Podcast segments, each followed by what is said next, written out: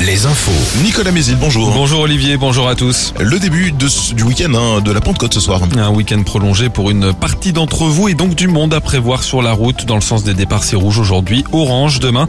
Pour les retours, c'est orange ce vendredi, mais aussi lundi dans tout le nord-ouest de la France. Un week-end qui sera estival, tout comme la semaine prochaine, des conditions météo qui poussent le préfet de Loire-Atlantique à prendre un premier arrêté de restriction des usages de l'eau. Il concerne le secteur du marais breton placé en alerte.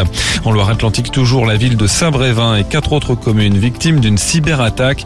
La gendarmerie a ouvert une enquête et écarte tout lien avec la démission du maire de Saint-Brévin et les menaces dont il est la cible. Les tensions sont d'ailleurs toujours vives. Des tags anti-migrants ont été découverts hier matin sur les portails de quatre maisons de Saint-Brévin.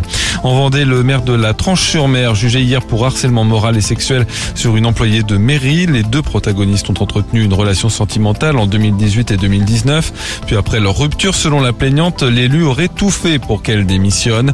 Le procureur a requis une peine de prison avec sursis et une indemnisation. Décision du tribunal le 29 juin prochain. En sport du foot, c'est l'avant-dernière journée de Ligue 2 ce soir. Laval en danger au classement accueille Nîmes condamné à descendre en national. En national justement, c'est la dernière journée du championnat. Le Mans reçoit Dunkerque qui doit marquer au moins un point pour être sûr de se maintenir. Cholet qui a déjà acté son maintien se déplace à Avranches. Du basket avec deux résultats. Fin de saison pour euh, Cholet, battu euh, en quart de finale de l'élite hier par les Mets, euh, les Mets 92. Défaite de 12 points en match d'appui à Levallois. Et puis en Pro B, c'est fini aussi pour Angers, dominé par Chalon en quart de finale. En handball, un rendez-vous de Star League ce soir. Le HBC Nantes reçoit Nîmes, dernier match à domicile de la saison.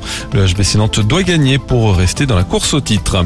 Enfin, la météo, toujours très ensoleillée un vent de nord-est qui devrait faiblir un peu. Les maxis sont donc en hausse, 23 à 26 degrés.